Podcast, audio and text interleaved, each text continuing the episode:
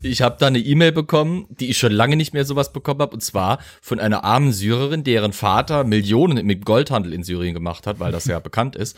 Und wenn ich ihr helfe, dann werde ich ihr Geschäftspartner und dann kann ich bei der National Bank of Dubai, Dubai oder wie das Ding heißt, das Geld kriegen. Ich habe ich ewig nicht bekommen so eine E-Mail. Ich habe immer nur Penisverlängerung angeboten zu bekommen. Äh, steht da nicht. Ich soll erstmal per Kontakt. Stimmt. Ich soll erstmal per, per Gmail Kontakt zu ihr aufnehmen. Oh, mhm. ist das jetzt der neue Trend? Die nigerianischen Prinzen sind schon vorbei. Jetzt kommt die ja, syrischen. Jetzt sind die syrischen Millionäre. Millionäre. Mhm. so, wann kommt der Stream? Frag mal deine Mutter. ja, wenn, wenn ihr bereit seid. Bereit. Dann würde ich uns jetzt live schalten. Ist das korrekt? Ja. Yes. Ja, wer begrüßt denn heute? Und wer schnauft eigentlich immer so ins Mikrofon? Ich atme nur, ich schnaufe nicht, falls ich es bin. Ich habe ein bisschen die Nase zu, deswegen klingt ah, das Atmen manchmal okay. etwas lauter. Im Anschluss an unsere, äh, an die Aufnahme könnten wir dann das Schnaufen aufnehmen und als Hintergrundrauschen eines Windes machen. Das passt ja gut zum Thema. so weißt du so. Nein. Das Meer. Okay. Das Meer, das Lamm. Ja. nee, stopp. Das Meer, die Brick, Hurz.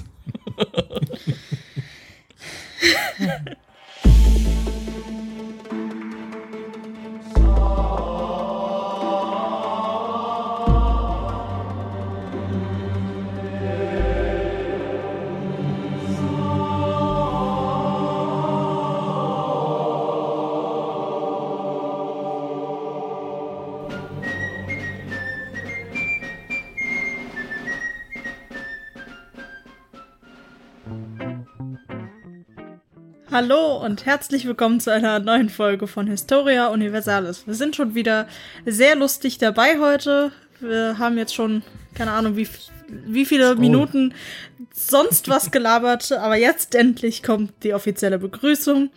Natürlich laber ich nicht nur mit mir selber irgendwelches lustiges Zeug, sondern bin mal wieder von allen unterstützt hier. Der Elias ist da. Arr, arr. Ah, der Karol natürlich auch. Ei. Der Olli.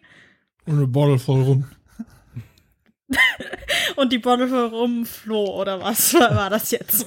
ja, genau. Ja. ja, also wir sind alle gut gelaunt, wie ihr hören könnt, vermutlich. Wie meine Mitpodcaster ja so ganz unauffällig schon äh, gezeigt haben, geht's heute bei uns um Piraten. Ja. Das ist aber auch das Einzige, was sie wissen. ich habe mich nämlich heute mal ganz weit aus meiner Komfortzone herausbegeben. Ist eine sowohl zeitlich wie auch.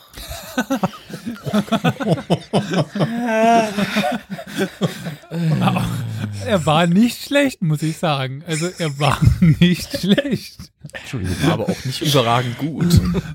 naja, also halt. geschichtlich halt. Befinde ich mich heute ganz weit weg von dem, was ich sonst so mache, sowohl geografisch wie auch zeitlich. Und nehme euch mit ins 19. Jahrhundert hm. und einmal auf die andere Seite der Welt beinahe, hm. nach Südchina. Hohoho. Hm. Hohoho, ja. Und wie ihr wisst, es geht um Piraten. Hat denn da jetzt schon jemand eine Idee? Sao Feng. Ah, nee, das war äh, Fluch der Karibik. Südchinesisches Meer, würde ich mal sagen. Mhm. Und da gab es bestimmt auch viele Piraten. Würde ich mal sagen. Mhm. So, das Hast ist meine du Idee. Toll kombiniert. Ne? Nennt mich Ja. Scherz. Wasser und Schiffe. Wasser und Schiffe. Gut. Ich möchte, bevor ich anfange mit dem Thema, noch einmal kurz einer guten Freundin von mir danken. Sie lebt in Taiwan und sie hat mir geholfen, die Aussprache der wichtigsten Personen einigermaßen richtig hinzubekommen. Das geht aber nicht hier. Also es lässt uns hier alt aussehen. Tja, also, dann strengt euch in Zukunft mal an. Es ist Tradition ja? in dem Podcast, dass Namen und Bezeichnungen falsch ausgesprochen werden. Wind of ja, ich habe ja auch nur gesagt, dass ich extra Hilfe bekommen habe. Ob okay. ich das dann trotzdem richtig hinbekomme, ohne irgendwelche äh, Erfahrungen mit chinesischen äh, Namen und sowas, ist ja eine andere Sache. Okay. Aber genau, da wollte ich noch einmal kurz Danke hin senden, obwohl sie den Podcast nicht hören kann, weil sie kein Deutsch kann. Aber gut. Trotzdem. Dann ist es erledigt. Wir befinden uns am Anfang des 19. Jahrhunderts. Genauer gesagt ist die Zeit, die uns interessiert, der Zeitraum von 1801 bis 1810. Und wir befinden uns in Südchina in der kantonesischen Provinz. Also es ist eine der ja, Untereinheiten des chinesischen Kaiserreiches. Zu der Zeit äh, regiert dort die King, also Qing, Qing, den Namen habe ich nicht nachgefragt. Das kann, das, Qing-Dynastie. das kann ich dir wiederum sagen, weil den habe ich mal nachgefragt. Ich dachte auch mal Qing, also, weil Qing. das sind die Qing. Qing. Okay. Genau. Also die Qing-Dynastie. Und es geht um eine Prostituierte. Oder man weiß es nicht, vielleicht war sie auch eine Madame, also sozusagen die Puffmutti, äh, auf einem dieser äh, Bordelle, die auf einem Schiff, auf so einem kleinen, auf einer kleinen Junke waren. Und diese Prostituierte wird innerhalb dieser neun Jahre zum erfolgreichsten Piraten der ganzen Welt, wenn man allein nach Personenanzahl geht, die sie so unter sich kommandiert hat. Ist ja spannend. Und zwar geht es um Shang Yi Sao. Sie ist nur unter diesem Namen bekannt. Sie hatte ein paar frühere Spitznamen, aber der bekannteste Name ist Shang Yi Sao und das bedeutet nur die Frau von Shang Yi. Das spricht schon Bände über die Möglichkeiten, die Frauen in dem konfuzianischen chinesischen System hatten, selber Macht auszuüben, nämlich keine. Wir, wir fangen jetzt mit ihrem Mann an. Shang Yi war einer von vielen Piraten, die waren auch die ganze Familie, waren irgendwie Piraten und die haben für die vietnamesische Taizong-Dynastie gegen das China der Qing-Dynastie gekämpft.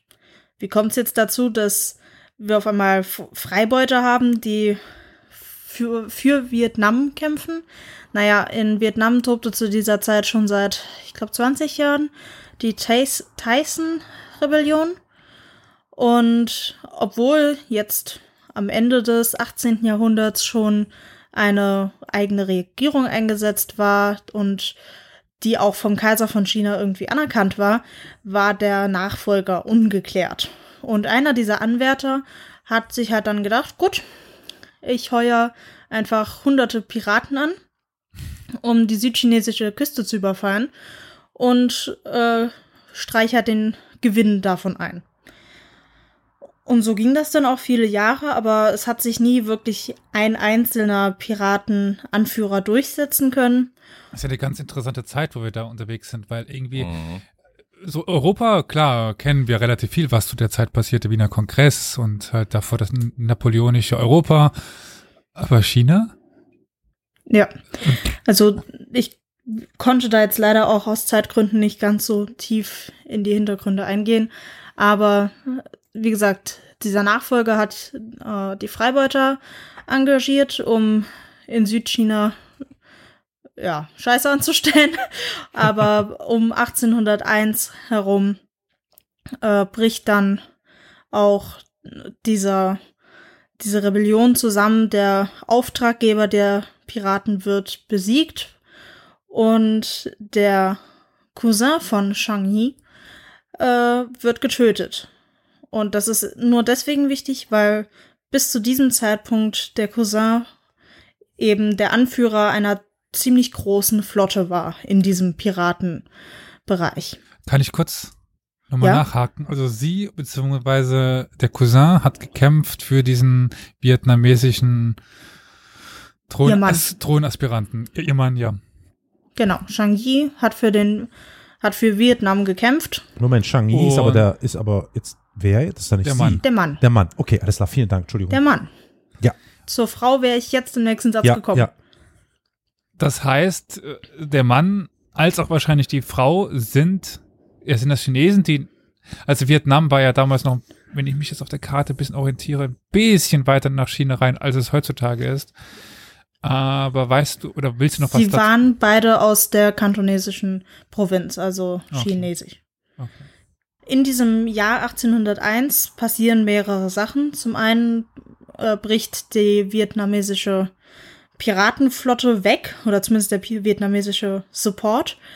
Ähm, der Cousin, der bisherige Anführer, stirbt und überlässt Shang Yi dann den Sitz am Kopf der Flotte. Und äh, Shang Yi heiratet diese Prostituierte, die er da auf einem Bordell kennengelernt hat und Mhm. die manche behaupten auch schon zu diesem Zeitpunkt sehr einflussreich war, weil sie halt sehr viel gehört hat von Leuten und diese Informationen sinnvoll eingesetzt hat. Manche gehen sogar so weit, das Ganze als eine ähm, Hochzeit aus politischen Gründen zu bezeichnen, dass Shang Yi klar war, dass diese Frau den nötigen Grips hat, um ihn zu unterstützen, aber Hm. das habe ich jetzt nur einmal gelesen und da weiß ich nicht wirklich, ob man darauf schließen kann. Das, du hattest am Anfang gesagt, dass sie entweder eine Prostituierte war oder so diese, quasi die eine Position drüber mit Madame, Ja, was jetzt ja so aus meiner Warte, aus den- mit den Informationen, die du mir gerade gegeben hast, schon dafür sprechen würde, dass sie nicht ganz unten anzusiedeln Ja. Dass sie quasi nicht nur ihre Ohren hatte, sondern auch noch von den ihnen ihr unterstellten Frauen vielleicht noch was mitbekommen hat. genau. Also, wie gesagt, die Info, dass sie auch eine Madame gewesen sein könnte, hatte ich nur aus Wikipedia. In den Artikeln, die ich gelesen habe, stand nur Prostituierte. Deswegen Mhm. äh, habe ich das jetzt mal nur Hm. in Anführungszeichen dazu gesagt, aber so von meinem Gefühl her und wie auch dieser Charakter von Shang Yisao später sich ausbildet, würde ich behaupten, dass sie auch schon vor 1801 Erfahrungen mit Personalführung hatte. Ist es irgendwie von Relevanz, dass äh, Shang Yisao äh, älter war als ihr äh, Gatte, der Herr Piratenchef? Mm, nicht unbedingt. Nicht äh, offensichtlich sozusagen, ja. Mhm, okay. Nein. Also Jetzt gönn dem äh, Mann doch seine Milf, Herrgott. So alt war sie überhaupt nicht. Also sie ist 1775 ungefähr geboren. Das heißt, sie war 26 ja, aber sie war ja älter als er. bei der Hochzeit. Das, das finde ich äh, Ja. so interessant. Ich weiß nicht, ob das zur damaligen Zeit in dieser Kultur oder in dieser Region eine Rolle spielt oder nicht, so wie es vielleicht heutzutage der Fall ist. I don't know. das kann ich dir tatsächlich nicht sagen. Gut. Trotzdem, danke. Irgendwann, entweder 1801 oder kurz davor, hat Shang Yisao, ach nee, Shang Yi, Entschuldigung, der Mann, auch noch einen Jungen, einen 15-jährigen Shang Bao äh, entführt und ihn dazu gezwungen, den Piraten beizutreten. Und in dem einen Aufsatz, den ich gelesen habe, hieß es auch, dass unter den Piraten in, zu der Zeit es üblich war, dass diese Initiation durch gewisse homosexuelle Praktiken üblich war. Und adoptiert ihn dann später mit Shang Yisao zusammen als Adoptivsohn. Mhm. Das ist ja eine krasse Story. Und führt ihn in das Piratenleben ein, übergibt ihm äh, erstmal eine eigene Junke und dann später auch äh, einen Teil der Flotte. Und als Shang Yi dann später stirbt, 1807, äh, übernimmt dann auch Shang Bao seine Nachfolge. Können wir noch mal ganz kurz für die, für die etwas äh, Unerfahrenen in maritimen Angelegenheiten, nicht in intimen, in maritimen Angelegenheiten kurz definieren, was eine Junke ist? Ich habe so eine Ahnung, aber Das ist halt eine chinesische Schiffsform, die äh, vor allem über Segel funktioniert. okay. Mhm. Wie Sind das die, die man in, tatsächlich in Hongkong auch heutzutage noch sieht, so von, auf Bildern? In moderner Version, ja. Eh, Ah, Ja, in okay. moder- Das. Besondere, das Besondere an den Junken war die Form. Es ist sehr, äh, sehr gebogen. Also du hast quasi einen sehr hochreichenden Bug, ein sehr hochreichendes Heck, fast wie eine Banane. Und äh, die Segel waren, über lange Zeit waren die Segel nicht aus Stoff, sondern aus dünnen Latten quasi. Also es waren quasi, Ja. quasi wie dünne Holzmatten oder Bambusmatten fast schon, Mhm.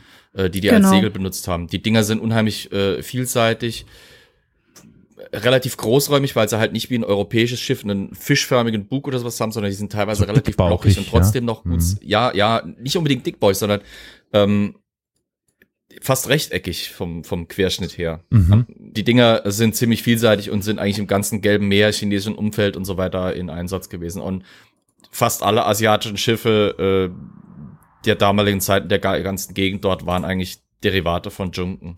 Genau. Und die Okay. waren sowohl für die Flussschifffahrt wie auch fürs offene Meer Mhm. äh, Genau das nämlich. Die, der angepasst. Tiefgang von den Dingern ist halt, weil sie nicht wie europäische Schiffe mit einem Kiel gebaut waren, hatten die nicht so viel Tiefgang. Mhm. Du konntest überall mit denen hin. Das ist gerade im, im Gelben Meer in vielen Stellen sehr wichtig, gerade wenn ich Viet- Vietnam höre, mit den vielen Buchten dort. Mit Ja. Sandbänken etc. Da musst du was mit wenig Tiefgang haben. So, Und sorry. die Dinger waren gigantisch. Teilweise, das war echt. teilweise. Mhm. Ja, gut. Ja, Gab, gab's halt von Die groß bis konnten klein. echt groß werden. Ja. Gut. Danke, Victoria. Danke, Flo. Danke, Flo, fürs weitere Ausführen. Meine kurze Frage, wo wir jetzt mal hier auf den Stream eingehen können. Ich habe ja da so ein kleines Hintergrundbild mit chinesischen Schiffen. Ähm, sind aber tatsächlich quasi schon europäisch angehauchte Nicht Schiffe. unbedingt. Nee, die passen schon. Du siehst diese mattenförmigen Segel. Ja, halt die- nicht die Segel europäische passen. Segel sind. Du siehst auch hinten, dass das, dass das Ruder relativ weit rausragt, weil diese Junken ganz häufig noch mit, äh, mit richtigen, äh, ja, Heckrudern funktionierten, wie sie halt bei den Europäern weitestgehend schon außer, also bei den Europäern hast du schon Ruder mit Seilzügen, das heißt, du hast Mhm. wirklich oben ein Rad mit einem Seilzug dran und das bedient dann unten die Pinne, dieses Ruderblatt. Äh, die, die chinesischen Schiffe hatten oft noch ein durchgehendes Ruder, das wirklich oben quasi, du, du hast dieses Ruderblatt, das geht bis hoch in, auf den, auf das Steuerdeck, äh, eben dann, wo der, wo der Steuermann steht und der hat dann eine Ruderpinne in der Hand, wie bei mittelalterlichen Schiffen in Europa noch lange Zeit. Jedenfalls äh, so angedeutet sieht man die hier zwischen Ja. uns. Gut, Entschuldigung. Ich hatte ja vorhin kurz erwähnt, dass, obwohl da hunderte von Piraten für die vietnamesische äh, Dynastie gekämpft hatten, es keinen gab, der wirklich da der große Chef von allen war. Und dass auch der Cousin von Shang Yi nur für eine Flotte irgendwie es geschafft hat, sich als Anführer zu etablieren. Jetzt, nachdem die Unterstützung weg ist, haben sich sämtliche Piraten auch erstmal aus Vietnam zurückgezogen und von da ein bisschen entfernt, weil da ging jetzt eh gerade ganz schön viel Zeug ab und da wollte man sich nicht äh, unbedingt noch mit beschäftigen. Und über viele diplomatische Beziehungen und Unterhaltungen schafften dann Shang Yi mit Hilfe seiner Frau es dazu, dass äh, 1805, also vier Jahre später, Shang Yi zum Anführer einer vollständigen, vertraglich organisierten Konföderation von Piraten zu werden, wo dann die Anführer Teile ihrer Selbstständigkeit aufgaben, um dadurch als insgesamte große Konföderation effektiver zu sein. Und in dieser Konföderation gab es sechs vollständige Flotten, die jeweils nach ihrer Flaggenfarbe benannt waren. Und die größte war dann die Rotflaggenflotte. Ich werde jetzt in Zukunft nur noch rote Flotte oder gelbe Flotte oder so sagen, weil das im Deutschen besser klingt als Rotflaggenflotte. ähm, aber genau, die größte, die rote Flotte, unterstand auch dem Kommando von Shang Yi. Meine ganz kurze Frage. Ist jedem bewusst Konföderation? Wir hatten die Diskussion, glaube ich, schon mal. Ähm, aber ich denke, das wäre nochmal vielleicht ganz nett zu definieren, was quasi jetzt eine Konföderation ist. Ach so. Sowas wie die Handelsföderation. ich dachte auch an Star Wars, aber Ja, das ist normalerweise doch ein Bund, der sich gezielt gegen einen anderen Bund quasi zusammenschließt, oder? Eben eine Konföderation. Du hast eine Föderation, du hast eine Konföderation, oder? ja, aber ich finde es halt ganz interessant, dass mal kurz noch einzuordnen, wie quasi inwiefern es schon staatlichen Charakter hat oder nicht. Also das ist ja quasi eine Konföderation, ist ja auf dem Weg hin zu einem festen Verbund. Ich sehe gerade die Definition Konföderation, Zusammenschluss von Staaten, bei dem diese gleichberechtigt nebeneinander stehen bleiben. Also dann ist eine Konföderation quasi anders als ein Föderalstaat, wo halt eben eine obere Regierung Genau. oder irgendwie ein Tonhandgeber steht, ist eine Konföderation quasi ein Bund von Gleichen. Sowas jetzt Mhm. mit, mit gleichen Rechten. Ah, okay. Ich siehst, ich habe den Begriff einfach nur benutzt, ohne drüber nachzudenken. äh, ja, aber das passt auch hier auf die Situation. Also die sechs Flottenoberhäupter waren schon gleich in Rechten und Pflichten, wobei halt der Anführer der mächtigsten Flotte, also der roten Flotte, halt auch der stärkste war und de facto Shang Yisao und ihr Mann dem Ganzen vorstanden. Hm. Nur mal als ganz grobe Einordnung. Man geht davon aus, dass die gesamte Konföderation um die 70.000 Mann, also bewaffnete Mann, hatten auf ungefähr 1200 Schiffen. Und ich habe jetzt auch gelesen, dass das so der doppelten spanischen Armada immer noch zahlenmäßig überlegen gewesen wäre. Ich weiß nicht, siehst du gerade Floss Gesicht? Nein, ich habe Äh, den Stream froh. nicht offen. Äh, ja, ich habe gerade große Augen gemacht. Das ist, das, Das- ist eine Menge. Das sind Ja. ähm, nach meinen Berechnungen etwa 58 Personen pro Boot, pro Schiff. Mhm. Das klingt plausibel, oder? Mhm. tut es. Hm, Hm? Für die kleineren vielleicht, aber für so ein Segelschiff, wenn das, wenn das wirklich zum Kampf und für Piraterie geeignet sein will, dann musst du schon von dreistelligen Zahlen ausgehen. Krass, Ja. okay, ja, na gut, dann mischt Ja, sich gut, das, aber also dann mittelt ja- sich das sozusagen, okay, ja, ja. Ja, ja, das Ja, mittelt sich. Also die hatten. Mhm. große und kleine Schriff Ja. Schiffe in den Flotten drin. Und auf manchen waren halt dann weniger, auf anderen dafür mehr. Wenn ich mich richtig an das erinnere, was ich mal über, über Piraterie im südchinesischen Meer gelesen habe, dann war das so, dass die so dermaßen organisiert waren, anders zum Beispiel als europäische Piraten in, im, im Karibikraum oder sowas, dass die die hatten richtige Logistik hinten dran. Das heißt, die hatten Schiffe, Ja, ja. die vorne quasi die Piraterie betrieben und die hatten hinten dran Schiffe, die die Prisen, also die Beute übernahmen und die Ja. dann halt eben dorthin verschifften, wo das Zeug dann zu Geld gemacht wurde. Hm. Ähm, so ein Prisenschiff braucht natürlich nicht so viel Besatzung wie ein richtiges Kampfschiff vorne, das halt wirklich eine Mannschaft für die Bewaffnung und eine Mannschaft fürs Entern braucht. Ne? Hm. Und auch eine Ja. Reservemannschaft für, wenn man neue Schiffe äh, äh, einnimmt. Die waren Ja, auch äh, so aufgebaut, dass die großen Schiffe bei einem Angriff zum Beispiel im Hintergrund blieben und ständig Mhm. Feuer gaben mit ihren Kanonen, während dann die kleineren Schiffe rangefahren sind und das eigentliche Kentern übernommen haben. Und dann, wie gesagt, nochmal Schiffe hinten Entern. drin, hinten, dr- äh, entern. Kentern, ja. ist, Kentern ist nicht so gut. Das kommt dann danach. Ja, und dann äh, nochmal hinten dran die Schiffe, die sich dann um die ganzen Schätze gekümmert haben. Und alle Schätze, das hören wir auch später nochmal, wurden ganz genau registriert und katalogisiert. Da wird gena wurde genau aufgeschrieben, was eingenommen wurde, um dann das auch gerecht aufteilen zu können. Aber wie gesagt, da gehe ich später nochmal drauf ein. Piraten waren Bürokraten, hä? Ja, ja, also Pyrokraten? äh, Bürokraten. in der Zeit essen? von Shang Yisao hat sie auf jeden Fall sehr viel dafür getan, dass das alles äh, sehr effektiv ablief, wie wir auch noch gleich hören werden. Das war sehr bürokratisch, das war mit einem riesigen äh, Unternehmen hintendran verbunden.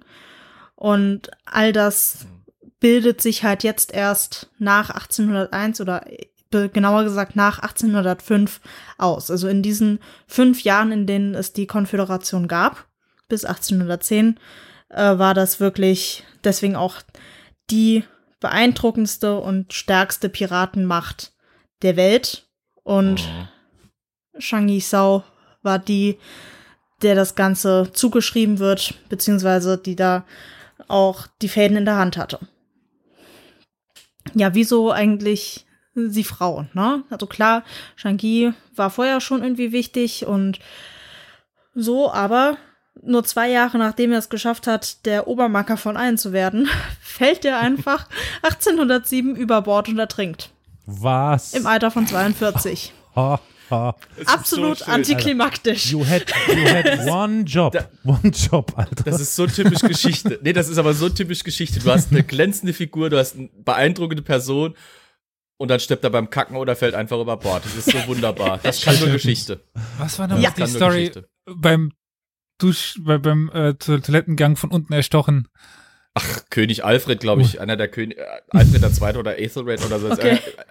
Gab mehrere Könige, die beim, die beim Kacken erstochen oder erschossen oder sonst was worden sind. Ah, also Leute. Game of Thrones hat sich das nicht ausgedacht, nee, nee, Leute. ja, habe ich auch gerade gedacht, die haben sich das nicht ausgedacht. Leute, also immer wenn ihr auf Toilette geht, vorher nochmal reinkicken, sicher ist sicher. Ob dann, ob da ein Wikinger drin Genau. sitzt. Aber ich sag mal so, wenn ihr eine Toilette habt, wo ein Wikinger drin sitzen könnte, solltet ihr euch vielleicht generell mal über ein neues Bad Gedanken machen. Also So, können hab, wir zurück nach China? Ja, bitte. also ich Ja, wollte noch von meinem tollen Bumsklo erzählen. Nein, wir können zurück. Okay. So, jetzt hat äh, die Frau natürlich ein Problem. Von ihr wird Ja. jetzt erwartet, dass sie sich brav zurückzieht äh, und ihr Witwendasein führt und die Piraterie wieder verlässt. Hat sie natürlich keinen Bock drauf. Ihr macht das Ganze Spaß, sie ist gut drin und sie mag wohl auch die Macht. Kann man jetzt nur vermuten, aber ganz ehrlich, wem nicht? Ja. Mhm. Aber sie hat jetzt das Problem. Wie schafft sie es, ihre Stellung hier zu halten, nachdem ihr Mann tot ist? Ganz besonders Guo Podai, der Anführer der zweitgrößten Flotte, äh, hat jetzt nur einen legitimen Anspruch, die Konföderation zu übernehmen. Stattdessen, also, Moment, Guo Podai ist ebenfalls von Shang Yi in jung, jungen Jahren entführt worden und zur Piraterie gezwungen worden. Also da äh, sieht man einen Trend. Aber der war der Familie und vor allem ihr als Frau nicht so nah verbunden wie zum Beispiel Shang Bao, ihr Adoptivsohn. Und deswegen äh, geht sie jetzt auch nicht zu Guo Podai, sondern geht zu ihrem Adoptivsohn und äh, lässt ihn die offizielle Kontrolle der Roten Flotte übernehmen und geht mit ihm aber auch eine sexuelle Beziehung ein. Manche vermuten, dass da vorher schon was lief, aber das glaube ich nicht. Also ich persönlich denke, das war ein Machtzug, um ihre Macht zu sichern. Und ich glaube nicht, dass da jetzt groß noch irgendwelche Attraktionen oder sowas hinten dran stand. Aber ich meine, man kann es nicht wissen, man kann nur vermuten. Aber ja, Also der Mann ist ins Wasser gefallen, ja? ja.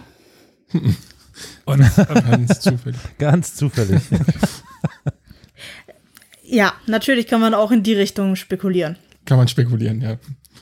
Aber über äh, Verhandlungen mit Guo Podai und auch mit äh, Shang Bao schafft sie es dann tatsächlich, dass keine erneuten Kriege oder Kämpfe zwischen den einzelnen Anführer ausbrechen, sondern dass Shang Bao als der Nachfolger seines Adoptivvaters anerkannt wird und das alles weiterläuft wie bisher.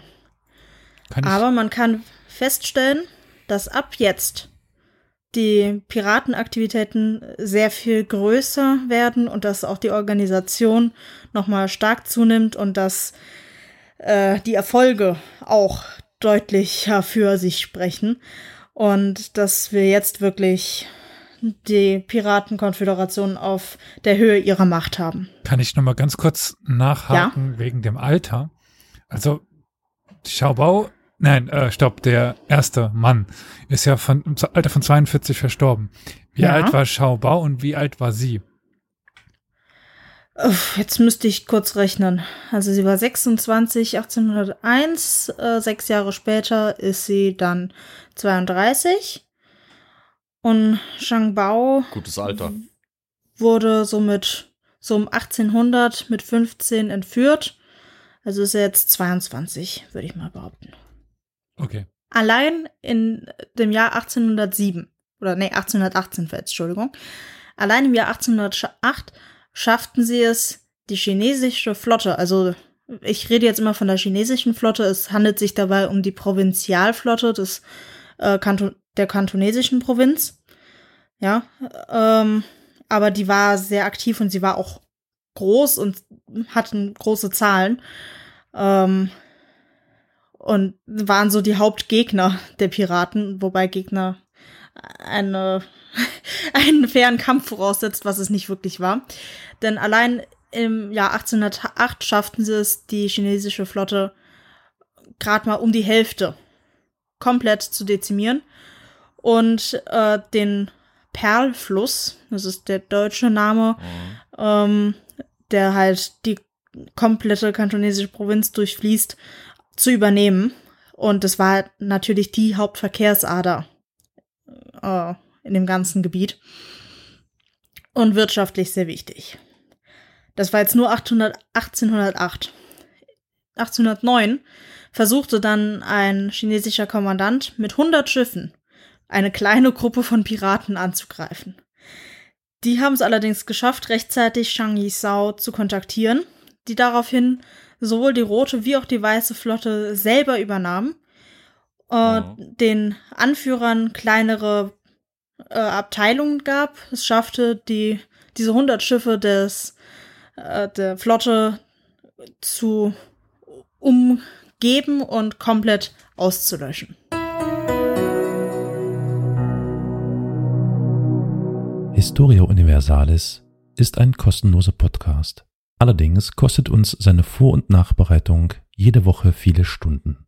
Wenn dir gefällt, was wir tun, dann freuen wir uns über eine Kaffeespende über co-fi.com slash Historia Universalis oder finanzielle Unterstützung in Form einer SEPA-Überweisung. Alle weiteren Informationen zu Spendenmöglichkeiten findest du in der Episodenbeschreibung.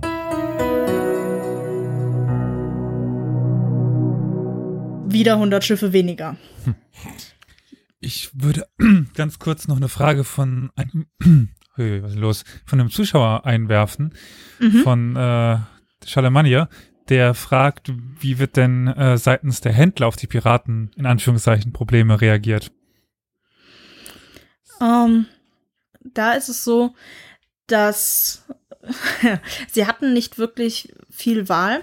Die waren so gut aufgestellt, dass die, die Piraten, dass den Händlern nicht wirklich was anderes übrig blieb, als Schutzgelder zu bezahlen. Und äh, obwohl sie die Piraten, wie man auch gleich noch sieht, die gesamte Gegend wirklich erpresst haben und auch geplündert haben, wenn da mal was nicht so lief, wie es sollte, äh, war die Unterstützung in der Bevölkerung immer noch da, weil sie halt trotzdem, äh, wenn die Schutzgelder geflossen sind, sehr gute und profitable Handelspartner waren und auch die Leute mit allem versorgt haben, was sie gebraucht haben. Es war im Endeffekt so, dass alle Händler, ohne zu fragen, äh, einfach die Schutzgelder an die Piraten bezahlt haben und dann unbehelligt weitermachen konnten. Aber da gehe ich auch gleich noch mal drauf ein. Aber ja, die Händler hatten da nicht viel, nicht viel Wahl. Das ist ja fast wie ein Staat, der ein, äh, einem Reich, was einem da gegenübertritt, ist halt ein Wasserreich im Grunde genommen. Ja. Mit ein paar Häfen, die sie wahrscheinlich unter der, in eigener Gewalt hatten.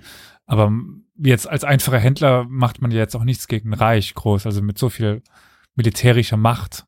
Was will, was will man da machen? Ist ja nicht so irgendwie, dass es da ein, ein Schiff geht, was, äh, was da durch die Gegend schippert und mal ab und zu was überfällt. Das kann man jagen, dem kann man sich was gegenüberstellen. Aber wenn da halt die äh, Marine äh, um die Ecke kommt, die größer ist als wahrscheinlich fast die, die chinesische gesamte Flotte, was will man da groß machen? Ja? Ja. Gut, ich möchte jetzt nicht unterschlagen, dass die chinesische Marine im Jahr 1809 einen einzigen Erfolg hatte. Ja, also sie haben es geschafft, die weiße Flotte zu zerstören. Tatsächlich eine ganze Flotte aus der Konföderation. Sie haben allerdings bei dem Angriff nochmal 25 Schiffe an Shangbao selber verloren. Aber das war immerhin ein Erfolg, ja.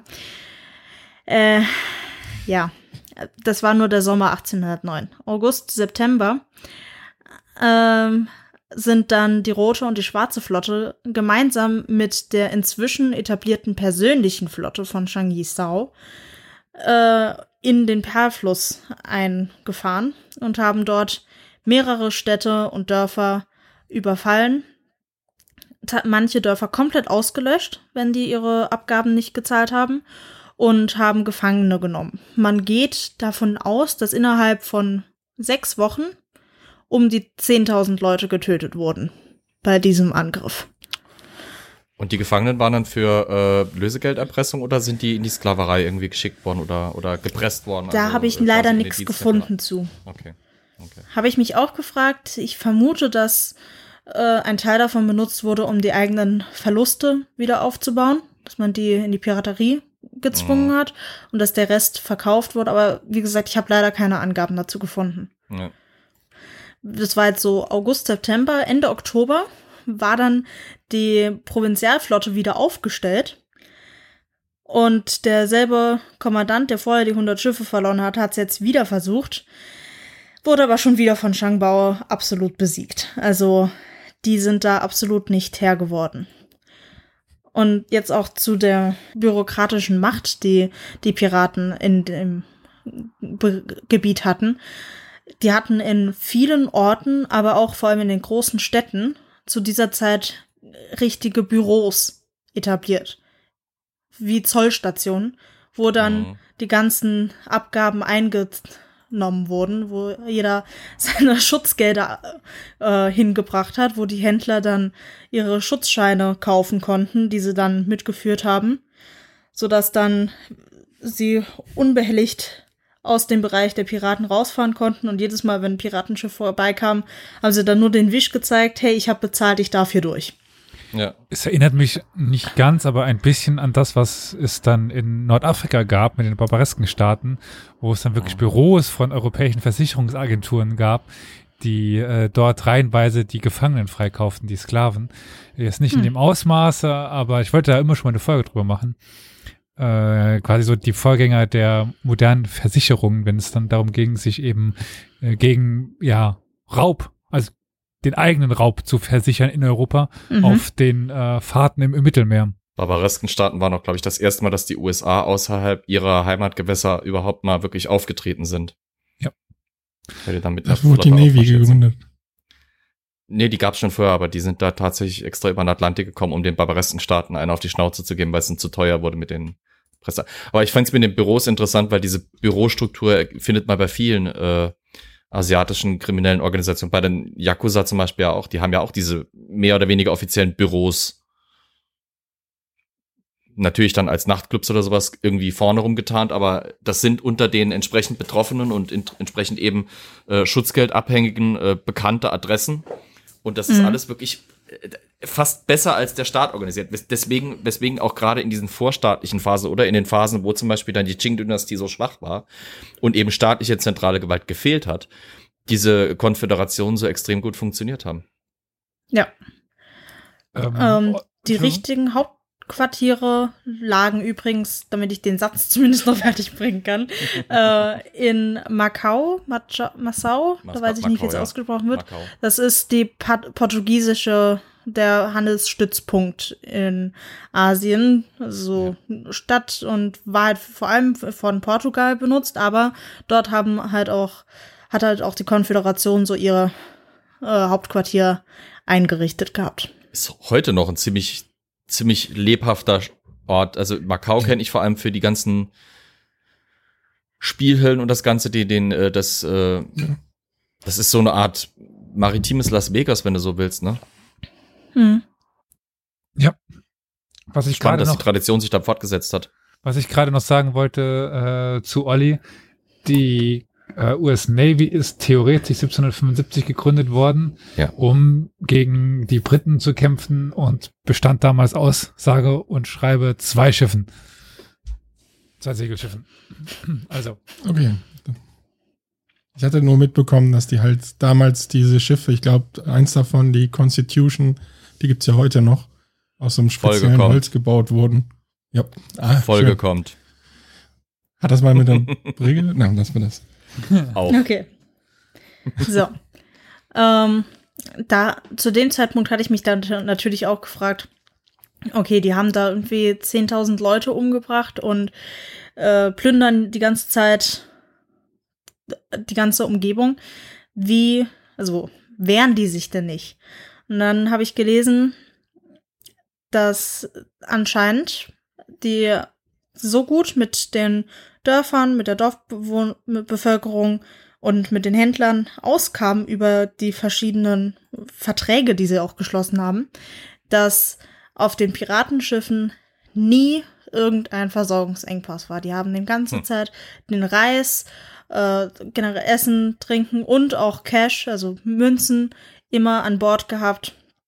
Es gab bis zum Ende der Konföderation keinerlei Versorgungsengpässe, weil sie halt trotz den Plünderungen äh, angenehm genug waren äh, mit ihrem Absatz, den sie den Dörfern gebracht haben und den Handelsgütern, die sie ihnen auch gebracht haben, dass da eine Koexistenz durchaus möglich war.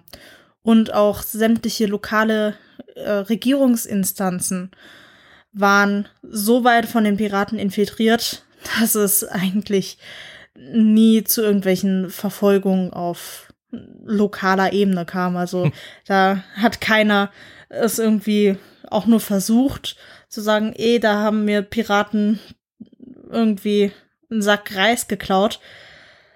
Dann wurde es da halt nur ausgelacht, weil alle Verantwortlichen auf den kleineren Ebenen halt selber von den Piraten äh, infiltriert waren. Ich stelle mir das vor, wie so ein Hafenbeamter mit seinen 10 oder 20 Sicherheitskräften, die er vielleicht hat, da steht und sagt, äh, Pirat, und plötzlich schippert da eine Flotte mit 6, 7, 8.000 Mann um die Ecke und sagt, Moment, war da was? du hattest ein Problem. Moment, wir zeigen dir sch- schön unser Beschwerdeschalter an unserem Hauptflaggschiff. Kannst du gerne mal reinsprechen. Nicht wundern, wenn es hinten dran zischt und vorne plötzlich Bumm macht, aber ist kein Problem, kriegen wir hin. Der Wind war so laut, ich habe dich nie verstanden. Ja, genau. Sorry. Ich, ich wollte deiner Beschwerde gerne zuhören, aber unser, das Geräusch unserer gesamten Flotte, die deinen Hafen gerade pulverisiert hat, war so laut. Es tut mir wirklich leid. Das, äh, Ja, das trifft zu. so, jetzt ein bisschen allgemeiner. Ich denke, wir wissen alle, dass die Chinesen und die Qing-Dynastie generell nicht so viel Bock hatten auf die ganzen Westeuropäer und Amerikaner, die dauernd bei ihnen unterwegs waren und da ihren eigenen Handel durchführen wollten. Richtig? ja, ja. Opiumkriege Die waren da und sowas. Das ist- wird noch Nicht so begeistert von. Vor allem die Briten. Es ist jetzt so schlimm mit den Piraten, dass sich die chinesische Flotte an die westlichen Mächte wendet und sie um Hilfe bittet. Und die Portugiesen, die ebenfalls bereits verschiedene Briggen an die Piraten verloren hatten, haben dann auch gesagt, jopp, helfen wir. Die gehen uns auch ein bisschen auf den Sack. Da, wir, wir helfen euch. Und dann kommt auch noch die perfekte Gelegenheit. Nachdem Shang Yisao mit ihren Flotten gerade aus dem Perlfluss wieder raus ist, wieder auf Meer, ist sie selber mit nur ein paar Schiffen äh, in, einen, in eine Bucht auf einer Insel eingelaufen, um halt ein paar Sachen zu reparieren. Das ist beim heutigen Hongkong ähm, wirklich sehr versandet alles und eigentlich eine relativ sichere Bucht. Nun haben die Portugiesen das mitbekommen und waren dann äh, noch am folgenden Tag mit drei Schiffen da und haben den Ausgang blockiert. Irgendwie hat Sheng Yisao es aber trotzdem geschafft, äh, Zhang Bao zu Hilfe zu rufen.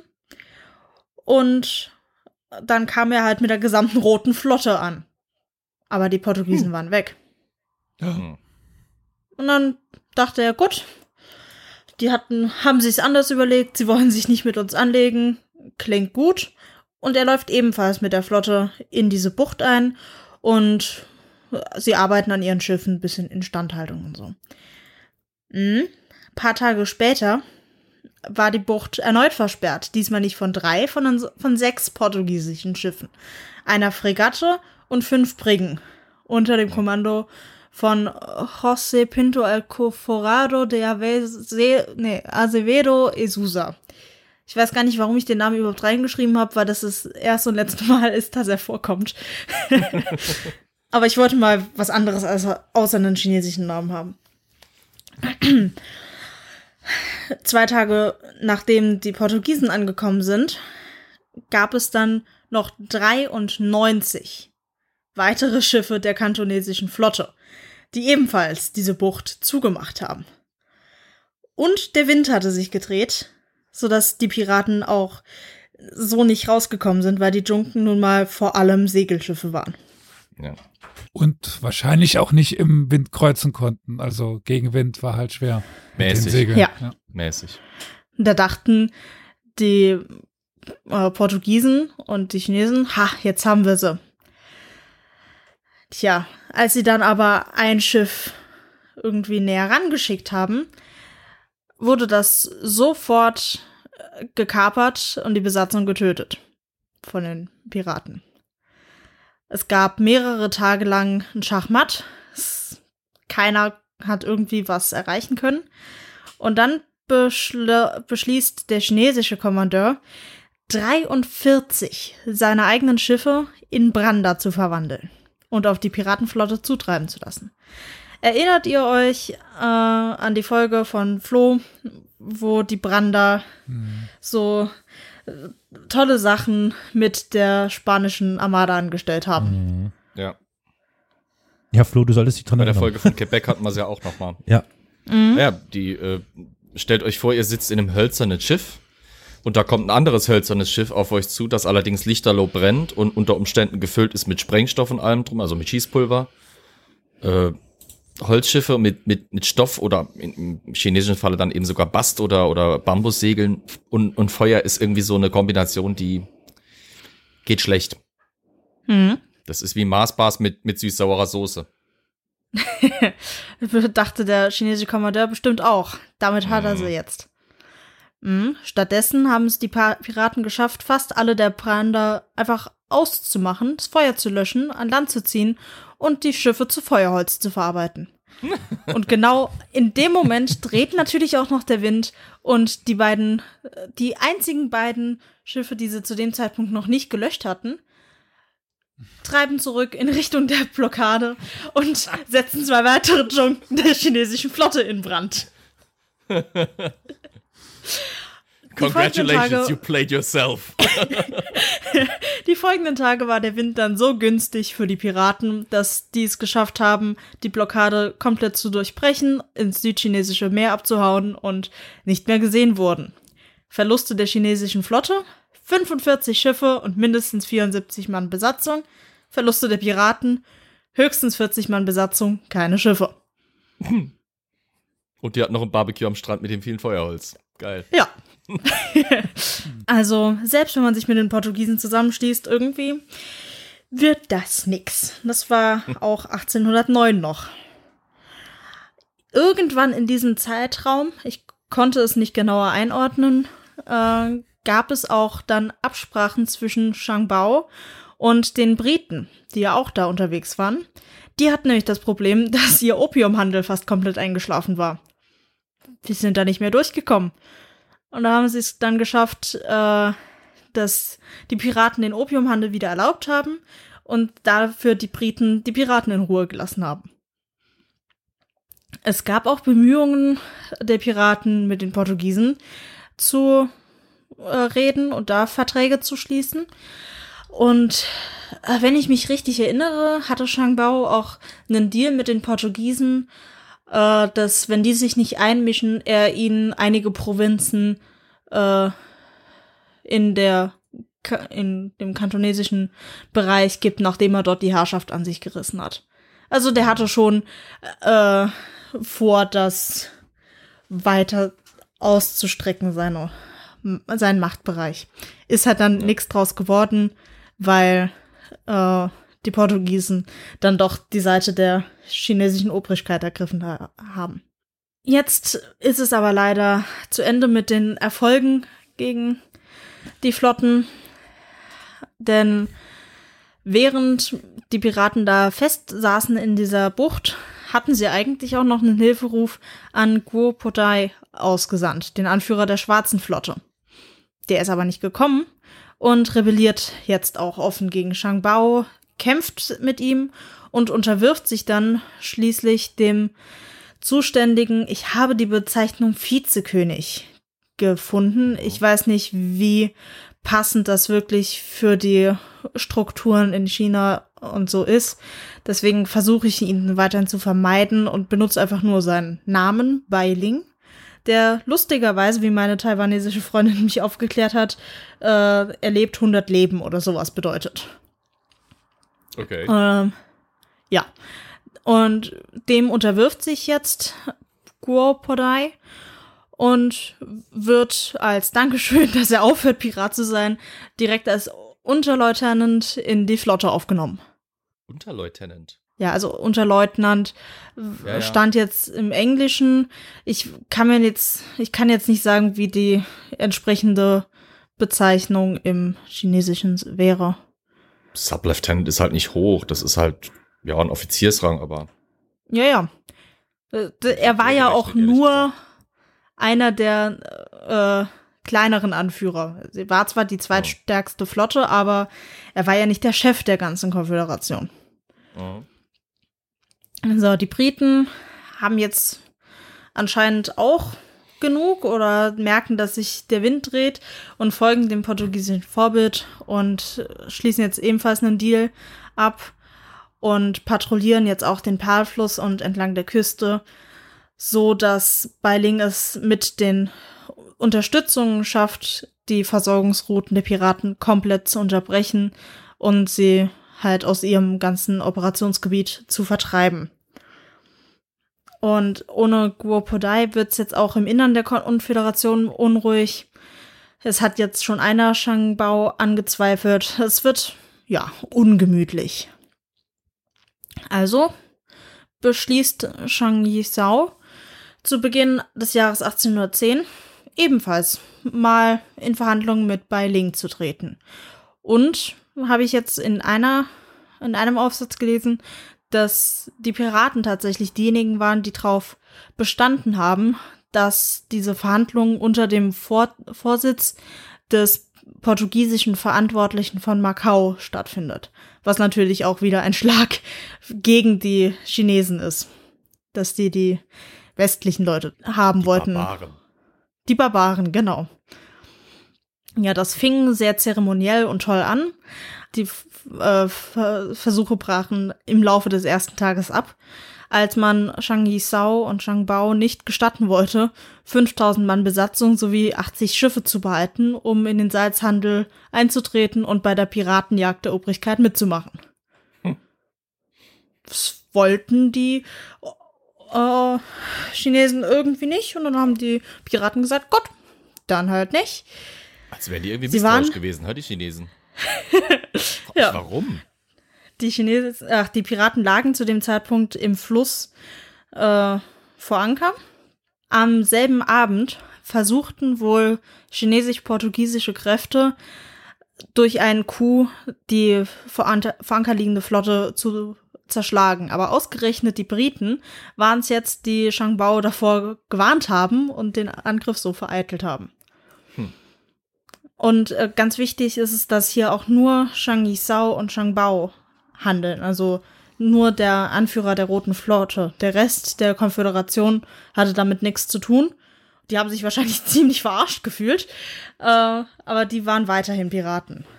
Dann dauerte es zwei ganze Monate, in denen niemand irgendwas gemacht hat oder mit den anderen gesprochen hat, bis es Shang Yisao zu doof wurde und sie dann das Schweigen zwischen den Parteien aufbricht mit einer Delegation von Frauen und Kindern äh, vor Beiling tritt und es dann wieder mal durch sehr geschickte Diplomatie schafft, ihre Forderungen durchzusetzen.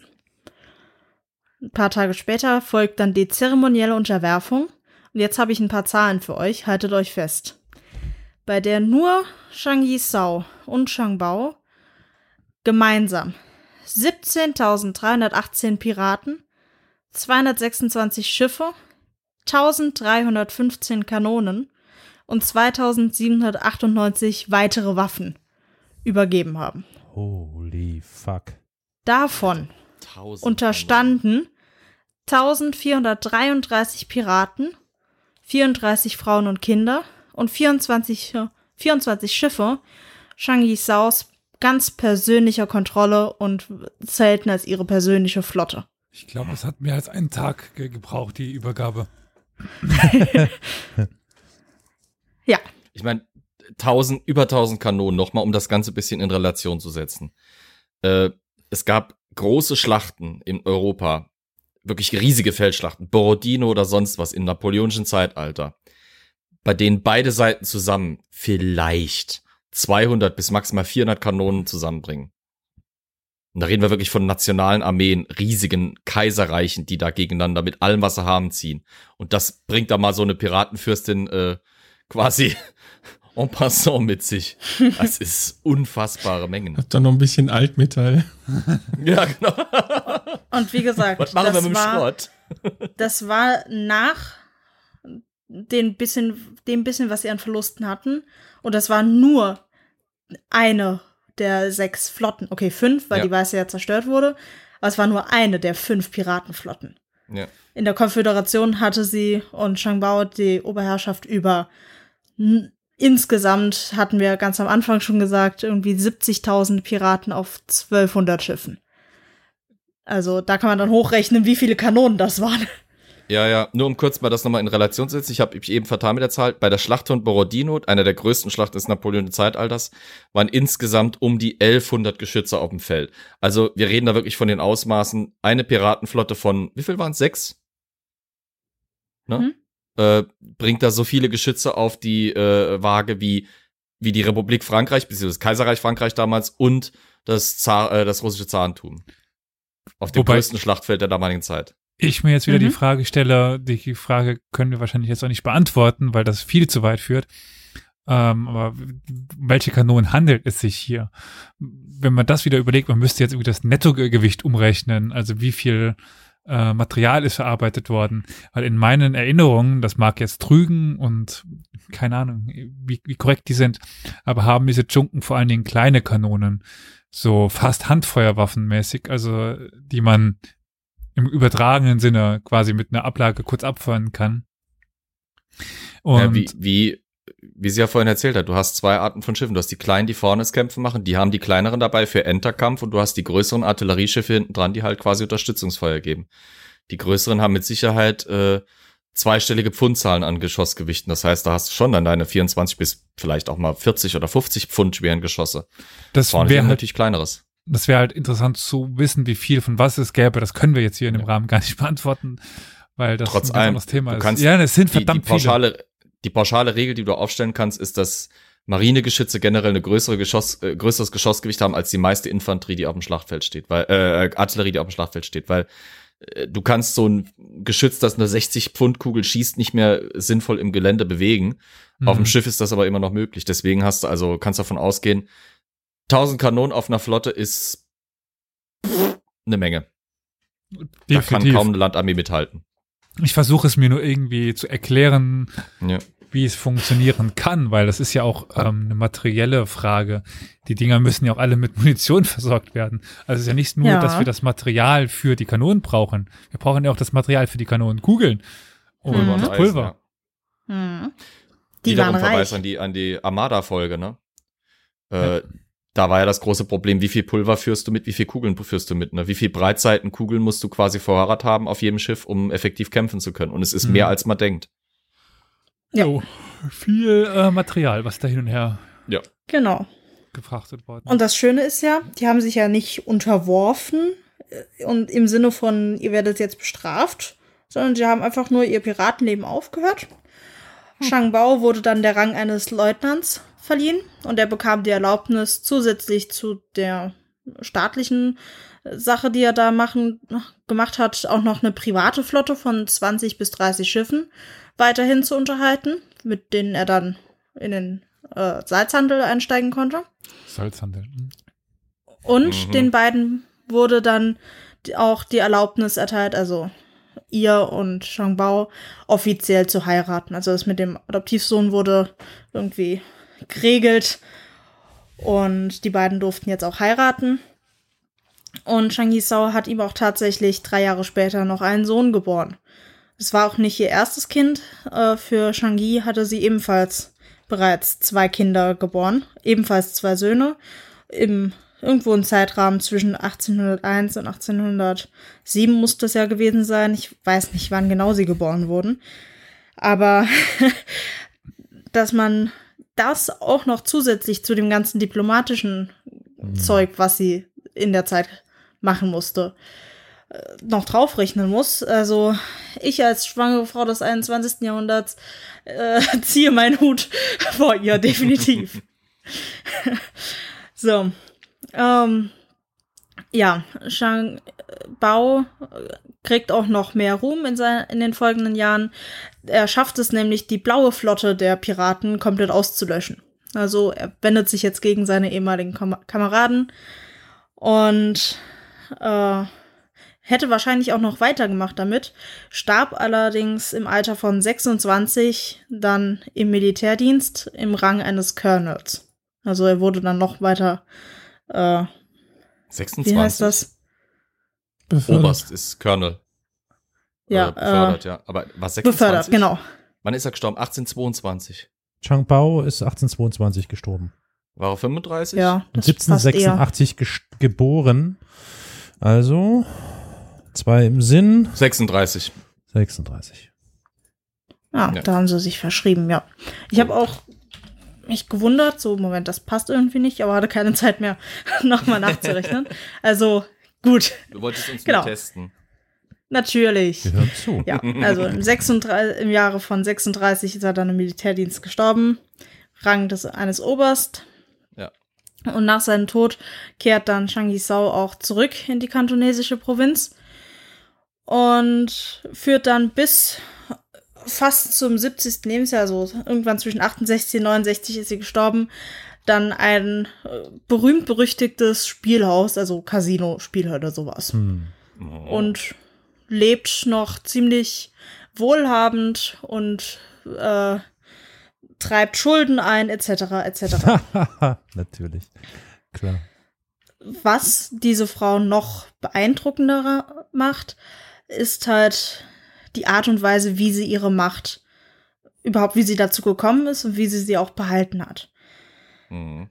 Ja, also ich hatte ja am Anfang schon erwähnt, in der konfuzianischen Gesellschaft, die in China zu dem Zeitpunkt einfach vorherrschend war, hatten Frauen absolut gar keinen Zugang zu offizieller Macht. Hm. Selbst die Frauen in guten Familien mit Privilegien konnten dann über ihren Ehemann irgendwie im Hintergrund Fäden ziehen.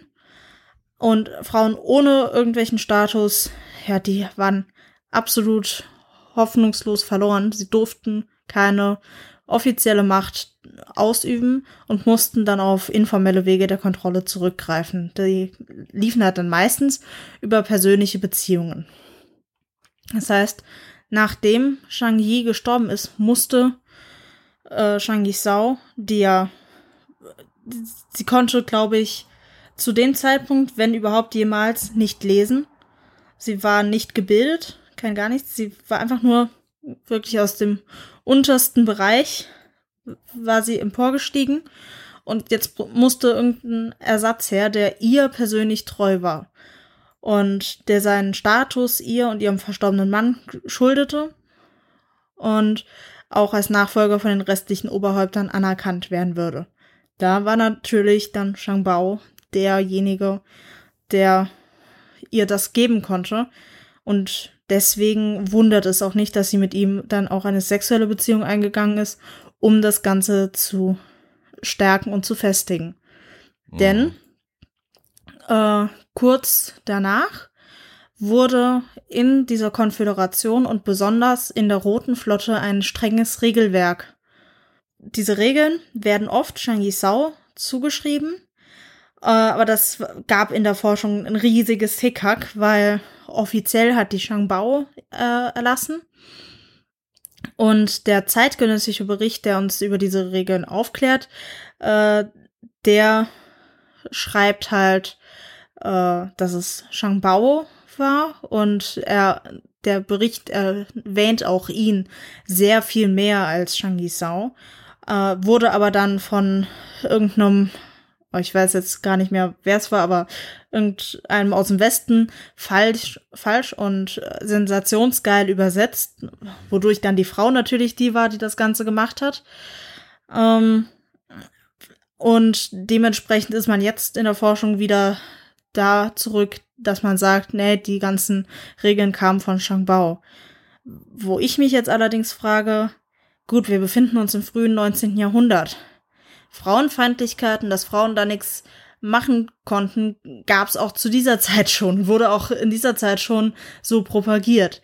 Das heißt, es wundert absolut nicht, dass die zeitgenössische Quelle nicht aufschreibt, dass die Frau das gemacht hat, sondern es natürlich dem offiziellen Machtinhaber, also dem äh, geliebten Shangbao, zuschreibt. Mhm. Ja, wie gesagt, ob diese Regeln jetzt von ihr kommen, von ihr beeinflusst wurden oder inwiefern sie von ihr beeinflusst wurden, kann man heutzutage einfach nicht mehr sagen. Ich persönlich finde es sehr. Aber es gibt keine Quelle, die sagt, dass es von ihr ist. Richtig? Genau. Außer, außer die falsche Übersetzung. ja, Oder Über Übertragung, okay. genau. Ja, also wie gesagt, man hat keinerlei Anlass dazu. Aber ich persönlich finde es sehr wahrscheinlich, dass sie da zumindest äh, ihr Händchen mit drin hatte, als die Regeln verfasst wurden. Ich lese jetzt einfach mal die ersten drei vor.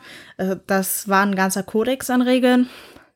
Äh, die erste lautete, wer ohne Erlaubnis das Schiff verlässt, dem sollen die Ohren abgeschnitten werden, vor der Flotte herumgeführt werden und dann schließlich exekutiert werden.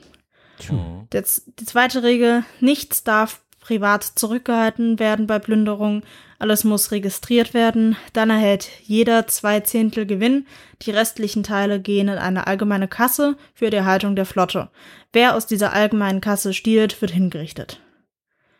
Und die Mhm. dritte ist wahrscheinlich so die Regel, die am meisten äh, Anlass dazu gibt, eine Einmischung von Shang Yisao zu vermuten, ist äh, die, die besagt, dass Frauen, die bei der Plünderung gefangen werden, nicht verletzt werden dürfen oder belästigt werden dürfen.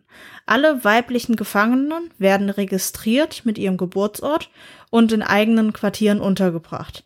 Wer eine Frau vergewaltigt oder unehelichen Sex mit ihr hat, wird hingerichtet.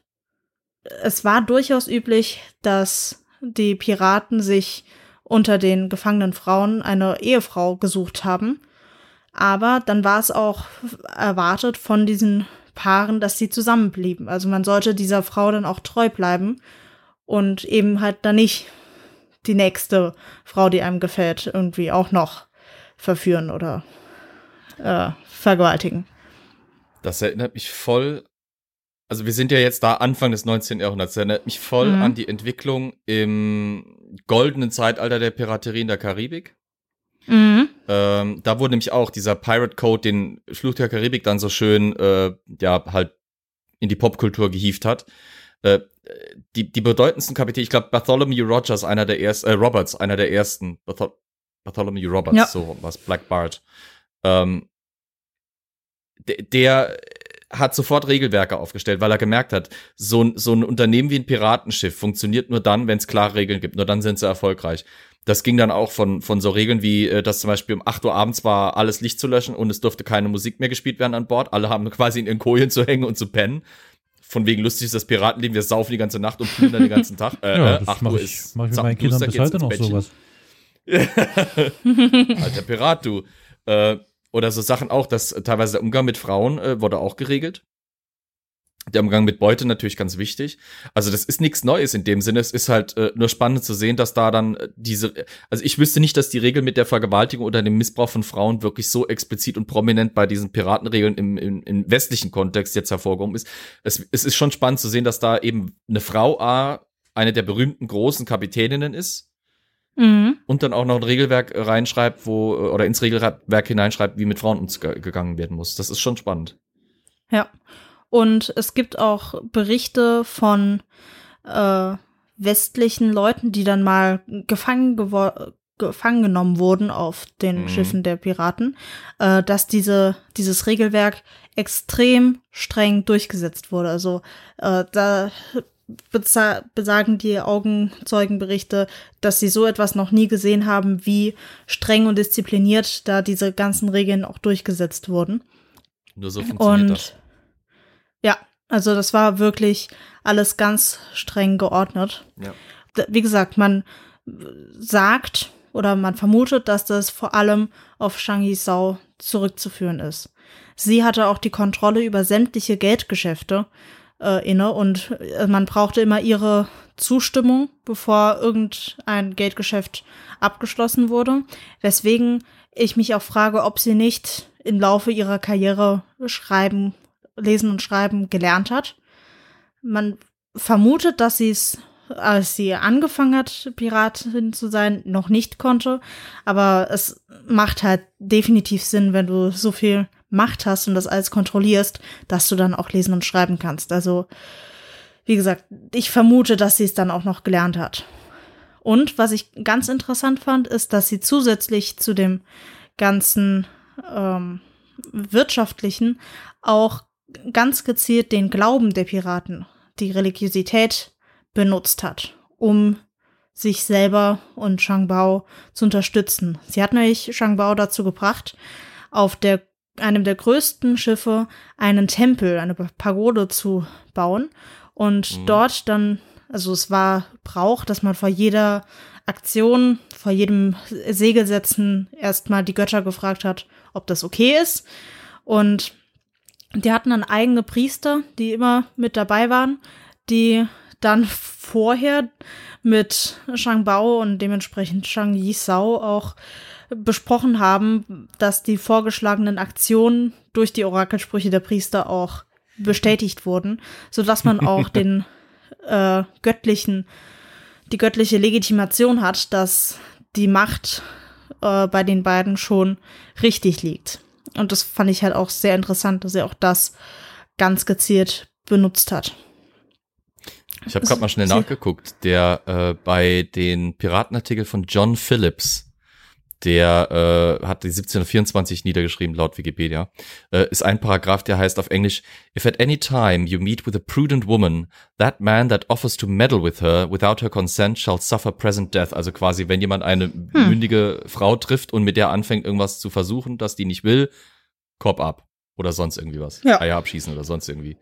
Also das ist das Einzige, was ich da, und das ist 1724 halt schon spannend, ne? Von wegen Plündern und Vergewaltigen. Ja, ich bin jetzt auch so gut wie fertig. Also ich wollte nur noch mal darauf hinweisen, dass sie es geschafft hat, wirklich in, dem, in den drei Jahren von 1807 bis 1810 das Ganze so mächtig auszubauen, dass sie komplett den Salzhandel kontrolliert haben, dass das nur noch über ihren eigene, über ihre eigenen Bedingungen lief äh, generell sämtliche Handel in dem Gebiet nur gegen Schutzgelder funktionierte und dass sie es geschafft hat, diese 70.000 Mann Besetzung, lässt sich das noch auf der hm. Zunge zergehen, komplett zu versorgen. Hm. Die hatten nie Versorgungsprobleme, bis dann äh, einer von ihnen bei Ling beigetreten ist und dann die Geheimnisse des Ganzen verraten hat und dann die Versorgungslinien unterbrochen wurden. Hm aber die hatte so viel wirtschaftliches Geschick, dass sie es geschafft hat, die ganzen zigtausend Schiffe und die ganzen Menschen, Frauen und Kinder waren ja auch mit an Bord, zu versorgen, dass da keinerlei Probleme gab hm. und dass die wirklich, ja, allen, den Briten, den Portugiesen und den Chinesen, das Leben ziemlich versalzen haben und auch noch weiter hätten versalzen können, wenn sie das gewollt hätten. Sie wurden nicht besiegt und sind deswegen mhm. irgendwie unter, haben sich deswegen unterworfen. Nein, sie haben einfach gesehen, oh, das wird jetzt ein bisschen schwieriger, wir haben keinen Bock, uns jetzt noch weiter anzustrengen. Wir gehen, wechseln jetzt einfach die Seiten und leben dann weiter ein schönes, mhm. angenehmes Leben. Aber sie wurden nie besiegt. Sie haben einfach nur gesagt, nö, lohnt sich jetzt gerade für uns nicht mehr. Und die haben im gesamten südchinesischen Meer operiert, ne? Ja. Das sind dreieinhalb Millionen Quadratkilometer. Alleine da die Kommunikation von so vielen Schiffen aufrechtzuerhalten. Ja, also vor allem im Gebiet wirklich der kantonesischen Provinz. Aber mhm. ja, trotzdem. Das ist unvorstellbar. Ja. 70.000 Mann an Land zu versorgen, ist ja schon. Ah, ja, klar, natürlich, natürlich. Eine Herausforderung. Ja, gut auf See hast du halt den Vorteil, du hast sie nicht an einem Ort, du hast sie auf die Schiffe verteilt, du kannst die Schiffe in verschiedene Himmelsrichtungen schicken und naja. Aber selbst das, okay. alle, wie gesagt, allein der Kommunikationsfaktor, der da hinten dran ist, die mhm. muss ja wissen, wo ihre Schiffe gerade sind. Mhm. Wer schippert gerade wo? Wie ist der Zustand? Was das für ein Aufwand ist. Deswegen äh, sind diese Regeln auch quasi rein logisch, weil du brauchst da eine straffe, disziplinierte Organisation hinten dran, sonst klappt das nicht. Sonst läuft das komplett äh, in Sand, im wahrsten Sinne des Wortes vielleicht, wenn es blöd läuft. Ja. Ich sag mal so, ne? Chengi Sao vor Kanzlerin. Ja, aber deswegen wollte ich euch diese Persönlichkeit Kompetenz. einmal vorstellen und eine Folge darüber machen. Ich finde es immer wieder faszinierend, Ja. wie wir hier, also zumindest ich, äh, in dieser Bubble hier leben. So was, also das habe ich noch nie gehört. Ja. Und ich meine, das ist ja wirklich eine Leistung, das unter den Hut zu kriegen. Sie war, äh, ich, ich, als du mir, als du dann gesagt hast, wer es war, ist mir nochmal eingefallen, auch wieder Flug der Karibik, ist ja viel verwurstet worden da drinne. Äh, erinnert euch Ja. an den dritten Film? Da war eine Ja, Mistress Madame, Ching. Madame Ching. Genau, äh, genau, das ist die Witwe Ching. angelehnt. Das ist, genau, Genau. das ist an sie angelehnt gewesen. Ich habe mich nämlich mal mit dem beschäftigt. Nach Assassin's Creed äh, Black Flag, muss ich ganz ehrlich sagen, war ich so eine Zeit lang im Piratenhype und habe mich da wirklich mal reingelesen in die Sache. Und es ist schon eine sehr spannende Welt und eine sehr spannende Zeit. Hm. Mit unheimlich faszinierenden Charakteren, die da auftauchen. Und die Mistress Ching war da halt auch so eine, Mistress Ching war so ein ständig wieder auftauchender, äh, neben, neben äh, zwei, drei anderen weiblichen Charakteren, der, äh, ach, wie hieß es, scheiße, wie hieß es nochmal, Bonnie? Ja, ich weiß, wen du meinst. Mir fällt der Name nicht ein, aber Ah, Ja, ja, Elizabeth Bonnie? es gab auf jeden Fall zwei Piratinnen, die sich als Männer verkleidet haben und dann schließlich auch einander gefunden haben und dann auch miteinander irgendwie in einer Beziehung waren oder so. Anne aber- Bonny. Das eine, ich habe es ganz schnell jetzt googeln müssen, weil ich hasse das, wenn mir sowas Ja. nicht einfällt. Anne Bonny. Wir waren die zweite. Die zweite Frau war Mary, Mary Reed. Anne Bonny und Mary Reed Ja, waren die zwei. genau. Also Victoria, ich, ich möchte ein ganz großes Lob an dich aussprechen und ein großes Dankeschön an dich, dass du so schnell eingesprungen bist. Das muss ich vielleicht noch mal ganz kurz erörtern. Victoria ist echt gewissermaßen so wie auch, äh, wie hieß er, Zheng, Zheng Yi, ins kalte Wasser geworfen worden von uns. Victoria ist quasi Oh. heute vor den Karren gespannt worden oder vors Schiff äh, und hat wirklich innerhalb quasi weniger Stunden da aufgetragen bekommen. Du, heute, Folge. Und jetzt sitzt du da und hast das hervorragend gemacht und vor allem ein extrem interessantes und spannendes Thema geliefert. Äh, das Naja, ich wollte es ja schon längst vorgetragen haben, aber Ach so, Äh. ach so, dann stell mal nicht dein Licht unter den Scheffel. Ich fand es wirklich extrem interessant und, und, und super spannend. mich. Und wie es Olli auch sagt, es ist halt wieder irgendwie was ganz anderes. Auch wenn wir schon Piraterie äh, mal im Gespräch hatten, aber das ist ja nun mal echt ein, ein starkes Ding. Super interessant. Danke dir vielmals. Amen. gerne. Freut mich, Genau, dass es interessiert und gefallen hat. Sehr. Wir brauchen mehr Frauen in der Piraterie. Was? Das auf jeden Fall. Was? Hackerinnen. Sprach der somalische Ist die. Anzahl nicht gerade gestiegen? Bei der Wahl? Jetzt wegen der Folge? Ach so, das. Äh, Gibt's die Piraten noch? Das ist eine andere Sache. Das, Ja. lass, lass uns, lass uns Ja. das schöne historische Thema jetzt nicht mit aktueller Politik Ja. versauen. Nein, nein. Ähm, aber wirklich super spannend. Also wie gesagt, Puffmutter zur Piratin, klasse. Das ist meine Laufbahn. Das ist, mhm. das schreibt nur die Geschichte. Da kommt Hollywood Ja. noch nicht mal drauf. Dann, bevor wir noch weiter äh, hin und her uns den Ball schieben, würde ich übernehmen und sagen, wir können noch ganz kurz zum zur Hausmeisterei kommen, wenn ich nichts vergessen habe, was irgendwie wichtig ist an Kommentaren, Anmerkungen, Anregungen und so weiter, Was meinst du mit Hausmeisterei? wie man uns erreicht. Ah, ne, da würde ich dann schon doch noch mal sagen, lass uns noch mal ganz kurz Kommentare checken. Ich glaube, wir haben da so ein paar bekommen, die ich gerne mal erwähnen möchte. Es gab die kleine Diskussion um das äh, mit dem Fleisch unter dem Sattel. Richtig, das war die Folge 166 oh. betreffend, ja, genau. Äh, da wurden wir darauf hingewiesen, dass, ähm, also von John, John wies darauf hin, dass diese äh, offensichtlich Urban Legend, dass die Mongolen ihr Fleisch Weiß und den nicht, Sattel. Urban Legend ist. Ja, ja, Ich hatte, ich hatte doch keine Zeit nachzuschlagen, aber wenn ich floh, ich hatte doch tatsächlich schon die Quellenstelle auch vorgelesen, oder?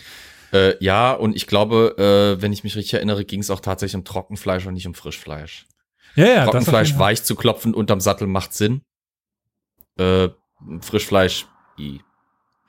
ja, genau. Das Ja. ist, das ist auch, I das ist auch die Aussage von John. Also ähm, Ja. sa- pf, seine, seine, seine äh, Dozierenden da an der Uni Leipzig meinten so, äh, das könnte wahrscheinlich sogar echt, wenn die echtes, also äh, äh, äh, Dingsbumsfleisch genommen hätten, zu Problemen bei den Pferden geführt, äh, weil das sich Ja. dann wund scheuert und und und. Genau. Die Frage wäre dann halt, wie ist der mongolische Sattel eigentlich aufgebaut? Weil wenn es natürlich ein Ledersattel ist wie im Westen, ist natürlich der Druck, den so ein Stückchen Fleisch unter diesem Sattel auf den Rücken des Pferdes ausdrückt, an anderer, als wenn die halt mit einer quasi über den Rücken des Pferdes geschnallten Decke da sitzen. Äh, Hm. wo der Druck ein bisschen besser verteilt ist. Aber gut, Und wohin legen sie es? Legen sie es direkt auf den Pferderücken oder legen sie es irgendwo in den Sattel rein und so weiter? ja, egal. Das, äh, ich weiß nicht, ob wir mongolische Küche in der Hinsicht beleuchten wollen. Äh, Ich möchte immer, wenn wir uns irgendwann mal treffen, dass wir alle, ähm, Zum Mongolengrill gehen. äh, nein, nein, ich, äh, das Getränk, ähm, nicht Ayrak, ähm, Ah, das White äh, Russian. Stutenmilch. genau. White Russian. Äh, Bin dabei. Die, die vergorene White Stutenmilch Mongoli ist wahrscheinlich dasselbe, nur mit Stutenmilch dann, oder wie? Nee, äh, Weil dann sind wir alle, äh, können wir uns alle auf der Toilette treffen. Ja. äh, ich wollte gerade sagen, an dem Tag bin ich spontan laktoseintolerant. Äh, Also ich würde es probieren. Ich muss halt vorher abgestillt haben, sonst wird das nichts. Ist Stutenmilch für Stillende nicht empfohlen? Ich habe keine Ahnung. Das sind Aber Fragen. so vergoren, das könnte, glaube ich. So Fragen kriegt man auch nur bei uns gestellt. Ja, ja, ja. Es Studienmilch versteht. Also, also äh, Kümisch, Kümisch heißt, genau, wie, Kümisch. wie, wie, wie, äh, Kühmilch, also es ist fast wie Kühmilch. Äh, Victoria, beim nächsten Mal wurde dann irgendwie Termin beim Doktor, hast mal bitte fragen, ob du, ob, ob, ob Stutenmilch fürs äh, für, für stillende Mütter schlecht ist. Einfach mal so und, und bitte die Reaktion. Nein. ja, genau, genau. Nein. Einfach nein. Das ist jetzt aber Mädel, was? Wir haben dann zudem noch von Markus zur Folge 165, die italienische Frauenmystik, wo Alessandra Boos zu Besuch war, noch kurz ein Feedback bekommen, äh, gerade auch bezogen auf dich, Victoria. Markus hat uns zu verstehen gegeben, dass er dich voll und ganz verstehen kann. Ähm, gerade was das Gefühl angeht, in der Hagia Sophia zu stehen und sich bewusst zu machen, dass die seit 1500 Jahren da steht, äh, was Hm. tatsächlich wohl unbeschreiblich sei. Aber trotzdem ähm, kommt dann auch so ein bisschen Kritik von ihm und er meinte so, naja, und dann so das Klassische zum Katholizismus. Gott ist okay, aber das mit dem Bodenpersonal, das könnte man vielleicht noch ein bisschen besser regeln. Das ist eine Aussage, der nichts mehr hinzuzufügen ist. Äh, das war's, glaube ich, jetzt an Kommentaren, die mir ad hoc auffallen. Dann würde ich sagen, können wir jetzt die Hausmeisterei machen, Bitte oder? schön, ja. Das Wichtigste ist, würde ich sagen, unsere Internetpräsenz, beziehungsweise sich unsere Namen zu merken, weil mit Historia Universalis findet man das sowieso eigentlich überall. Dementsprechend seid ihr damit dann schon auf dem besten Weg. Ähm, wir können nur noch mal darauf hinweisen, denke ich, dass wir verschiedene Wege haben, uns zu erreichen, uns Fragen zu schicken, Anmerkungen und so weiter. Ähm, da wir gerade jetzt zumindest auf meiner linken Seite den Discord-Server sehe, sage ich mal den Discord-Server und frage mal Olli, was wir noch für eine Möglichkeit haben, zentral Kommentare zu sammeln. Ja, gute Frage. Über Instagram zum Beispiel oder Facebook, da sind wir beide unter dem Handle Geschichtspodcast zu finden. Und sehr zentral, äh, zentral, das ist, war jetzt ein bisschen sächsisch, zentral. Sehr zentral ist Zentral. auch unser Slack-Chat. es gibt finde, es gibt auf unserer Internetseite ja die Möglichkeit, da könnt ihr auf den Slack-Channel, also auf den Link zum Slack-Channel klicken. Wenn ihr dann darauf klickt, gelangt ihr zum Slack-Chat. Dort sind schon viele Menschen versammelt, die hin und wieder ganz rege diskutieren und das dürft ihr gerne auch tun. Äh, dort gibt es auch die Möglichkeit, Fragen, Kritik, was auch immer an uns loszuwerden. Und so sieht's wohl, glaube ich, auch bei Discord aus, ne? Ist korrekt. Und generell, eigentlich könnt ihr alles über uns finden auf unserer Website historia-universales.fm. Und dann habt ihr auch den extra Reiter Kontakt, wo ihr alles nochmal aufgeführt seht.